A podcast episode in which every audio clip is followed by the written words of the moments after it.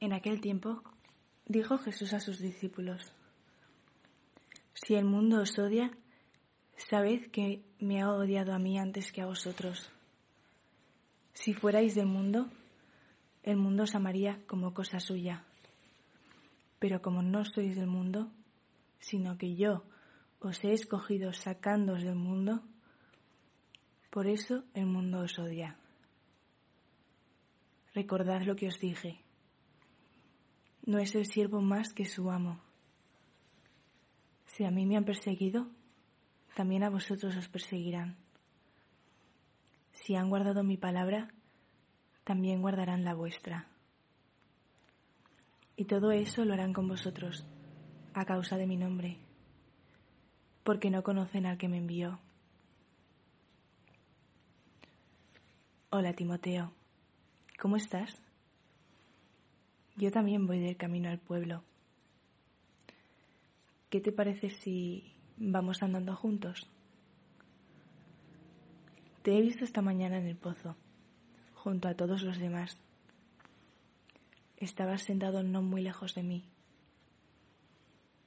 Yo también estaba ahí, cuando Jesús nos ha dicho aquello sobre nosotros y el mundo. ¿Tú también lo has escuchado? Qué pena, ¿verdad? Sonaban a palabras de advertencia. Al principio Jesús estaba como triste cuando ha dicho aquello de que el mundo le odia. Me han dado ganas de ir a darle un abrazo y decirle que no, que el mundo no se da cuenta o no quiere darse cuenta pero que no es odio. No tiene que ser fácil para él, ¿no crees? Venir al mundo y que éste le reciba así.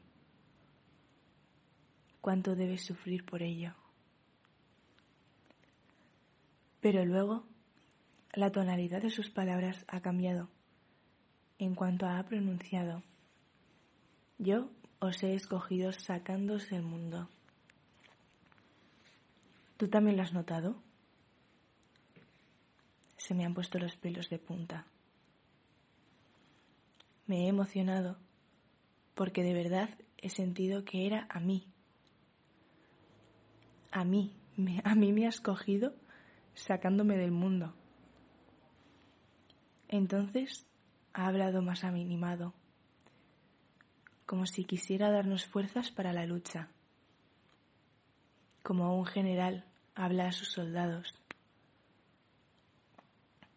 ¿Que qué lucha? Pues la lucha por su nombre, la lucha por Jesús. No, no hablo de guerra, ni de batallas. O sea, sí, pero no de las que sangran. Creo que es más una lucha contra uno mismo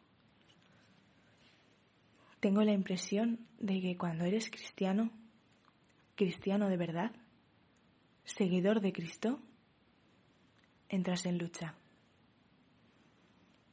contra ti mismo, ¿no? Porque tú, yo, que antes lo era todo, ahora deja de ser el centro de tu vida.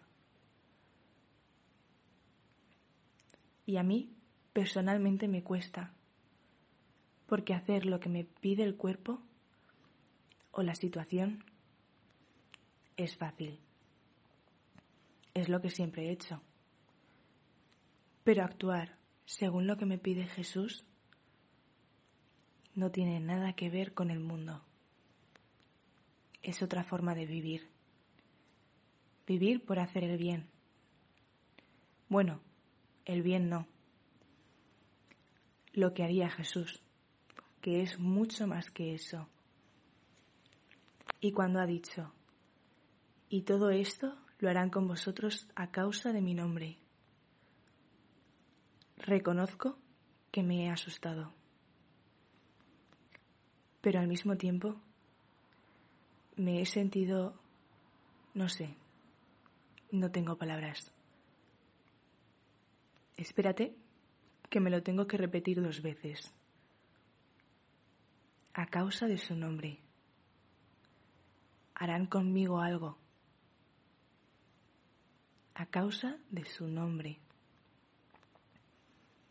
Alguien hará algo conmigo, bueno o malo, a causa o gracias al nombre de Jesús. Pues claro, ¿no se trata de eso? De vivir por la causa de su nombre, de vivir por Él, con Él y en Él. Vivir por Él y en Él, pero con Él. Porque si no, yo sola no puedo. Yo al menos así quiero vivir.